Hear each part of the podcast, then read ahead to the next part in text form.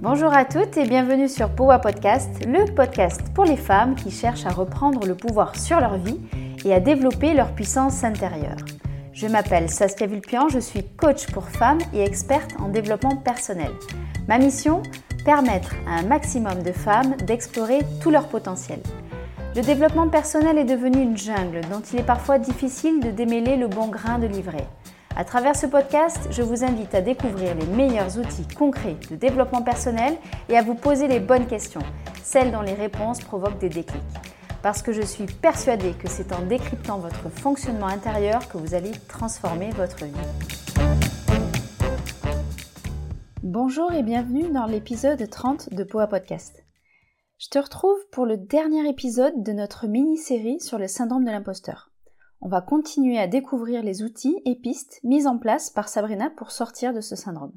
Je te rappelle que dans l'épisode précédent, on avait découvert l'importance d'apprendre à mieux comprendre ce syndrome, l'intérêt de créer un rituel d'écriture pour favoriser ton travail introspectif, la puissance d'apprendre à célébrer tes victoires et l'importance d'apprendre à faire un pas de côté et à accepter que certaines réussites sont bel et bien dues à toi, c'est-à-dire d'apprendre à changer ton processus d'attribution pour le faire passer d'externe à interne en cas de réussite. Découvrons maintenant la suite de ce que Sabrina a pu développer pour se sentir plus sereine au travail. Le groupe de coaching auquel elle appartient a proposé lors d'une de, ses sessions que les membres se challengent pendant les 15 prochains jours en apprenant à accepter les compliments venant de l'extérieur. Pour ça, la coach leur a proposé de compléter leur journal comportemental par un journal des compliments dont le principe était simple. D'abord, écrire les compliments qui leur étaient adressés, puis décrire précisément le démenti utilisé comme la chance, le hasard ou la surestimation, puis noter les émotions et pensées associées à l'utilisation de ce démenti. La quatrième étape consistait ensuite à brainstormer, soit seule, soit avec l'aide de ses collègues, sur les réponses alternatives que Sabrina aurait pu fournir ou qu'elle fournira la prochaine fois qu'elle recevra un signe de reconnaissance du même type pour enfin noter les émotions agréables ressenties vis-à-vis des réponses alternatives qu'elle a pu imaginer. Sabrina a relevé le challenge et au bout de plusieurs semaines, elle a su accepter pleinement les signes de reconnaissance à plusieurs reprises. Par exemple, quand la maman de Tony l'a remerciée pour la prise en charge de son fils, Sabrina a su dire un merci sans rajouter que tout le mérite revenait à son fils. Quand sa collègue l'a félicité pour ses notes de formation qui lui ont beaucoup appris, Sabrina a su répondre un merci suivi de je suis heureuse que mes notes aient pu te servir. Ou encore, quand son collègue médecin l'a remercié de son sérieux à maintenir la salle d'attente en ordre, elle s'est retenue de répondre c'est normal. Mais Sabrina ne s'est pas arrêtée là. Elle a aussi travaillé à être plus vigilante aux signes de reconnaissance de son mari qui, dans leur quotidien, avait tendance à passer inaperçus. Elle a pris le temps de les apprécier et de les savourer pleinement. Ces signes de reconnaissance, qui passaient inaperçus, pouvaient ressembler à délicieux ce rôti de vous, ma chérie. Merci d'avoir récupéré les enfants à l'école, cette réunion de travail n'en finissait plus. Qu'est-ce qu'on se sent bien quand on rentre à la maison, ça sent toujours bon. Tu as de la chance, mon fils, d'avoir une maman comme la tienne.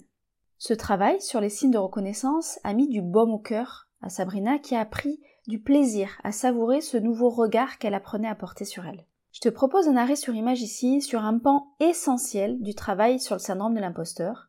Apprendre à se saisir des signes de reconnaissance sans se sentir un imposteur est essentiel. C'est en fait apprendre à faire confiance à son entourage, à croire leur feedback positif sans chercher sans cesse à les minimiser ou à les remettre en question.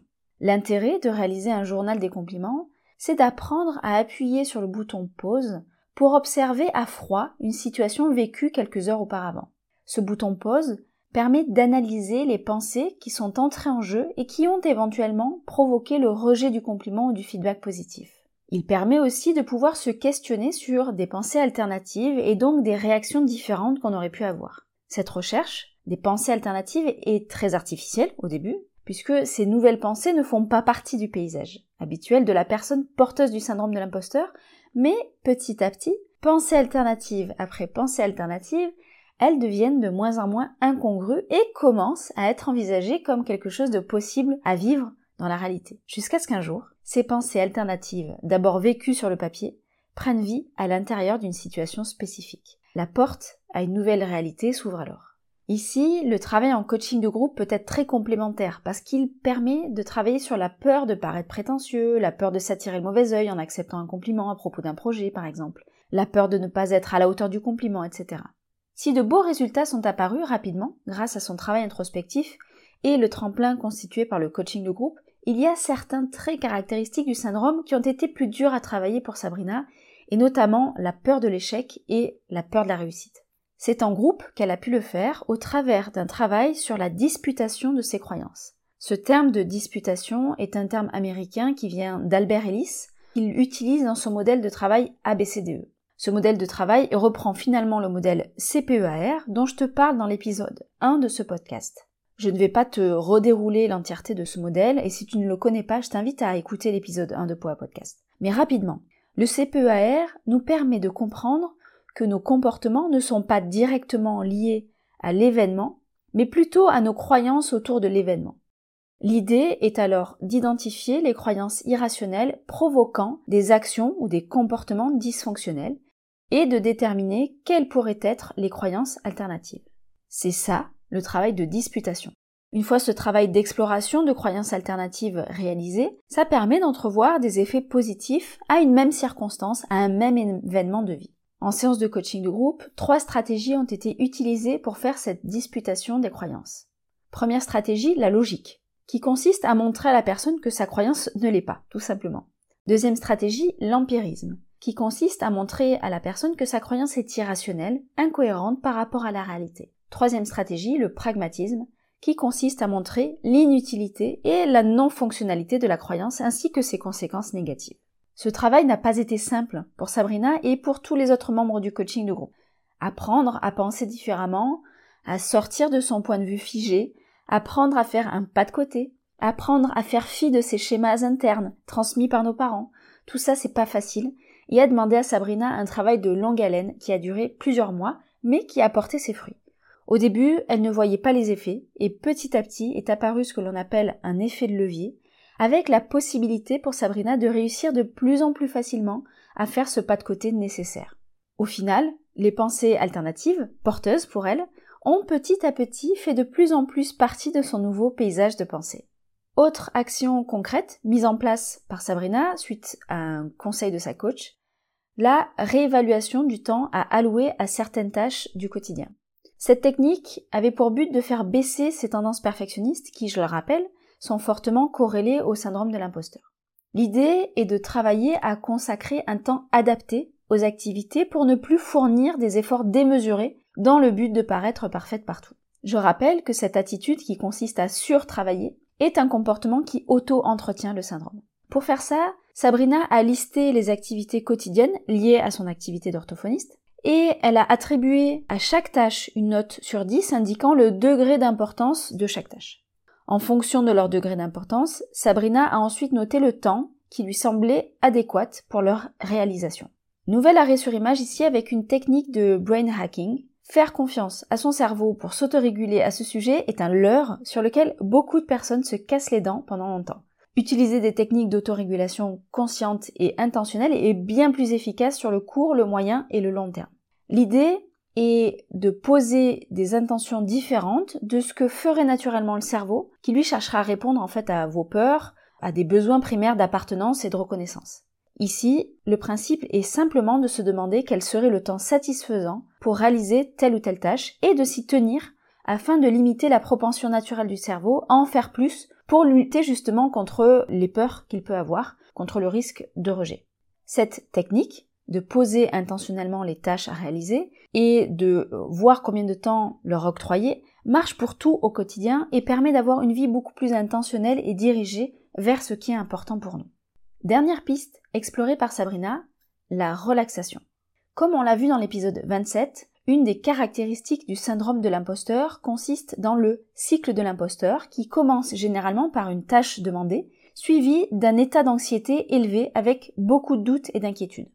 En apprenant des techniques pour se détendre, Sabrina a appris à freiner, voire à stopper le cycle de l'imposteur en appuyant sur le bouton pause au moment où ce dernier se déclenche. Pour ça, elle est allée voir une sophrologue, avec qui elle a pu expérimenter différentes techniques en cabinet, dont certaines qu'elle a pu appliquer ensuite chez elle ou pendant sa pratique. Nouvel outil, ici exploré par Sabrina, la relaxation. Le travail en sophrologie est une piste, mais il y a aussi la pratique de la méditation de pleine conscience, la pratique de la cohérence cardiaque, les marches en nature, les activités manuelles, etc. Dernier élément que Sabrina a mis en place en complément de tout le reste, elle s'est formée sur les pathologies avec lesquelles elle n'était pas à l'aise et pour lesquelles elle avait de plus en plus de demandes. Ces formations lui ont permis d'augmenter son sentiment d'efficacité personnelle. Tout ça l'a finalement aidé à internaliser la réussite de ses prises en charge, et réussite qu'elle avait tendance auparavant à attribuer au hasard ou au temps qui passe. Cependant, il est important de préciser qu'augmenter ses compétences sans pour autant faire un travail introspectif parallèle ne suffit pas, et qu'il est essentiel de l'associer à un travail intérieur comme Sabrina a pu le faire. Revoyons donc les points clés à retenir de cet épisode et qui sont autant de pistes à explorer pour faire baisser l'intensité de ton syndrome de l'imposteur. Première piste, apprendre à accepter et reconnaître les signes de reconnaissance et compliments qui nous sont adressés. Deuxième piste, travailler sur la création d'un système de pensée plus fonctionnel et porteuse pour nous en s'appuyant sur un travail de développement personnel, de thérapie ou de coaching. Troisième piste, savoir attribuer un temps limité dans les tâches effectuées pour ne pas se perdre dans son perfectionnisme. Quatrième piste, découvrir et explorer différentes techniques de relaxation. Et cinquième piste, se former pour augmenter son sentiment d'efficacité personnelle. Nous arrivons au bout de cette mini-série, pas si mini que ça, sur le sujet du syndrome de l'imposteur. C'est un gros sujet que je rencontre régulièrement chez les membres du programme OSE et en suivi individuel, et il me semblait indispensable de le voir en détail. J'espère que cette mini-série t'a plu. N'hésite pas à m'en faire un retour en mettant un commentaire sur ta plateforme d'écoute préférée et profites-en pour me dire quels sont les prochains sujets que tu aimerais que j'aborde sur Poa Podcast. À bientôt! J'espère que ce nouvel épisode de Powa Podcast vous aura donné envie de faire bouger les lignes de votre quotidien dès aujourd'hui. Si c'est le cas, je compte sur vous pour m'aider à le faire connaître en suivant trois étapes. Mettre 5 étoiles sur votre plateforme d'écoute préférée, y écrire un commentaire et partager cet épisode auprès d'une femme dont vous êtes proche et qui pourrait y trouver de l'inspiration pour avancer. Si vous souhaitez aller plus loin, retrouvez-moi sur Instagram sur le compte Powa Project ou sur mon site internet powaproject.com pour prendre connaissance des places disponibles pour les coachings individuels ou les dates de lancement des coachings de groupe. À très bientôt!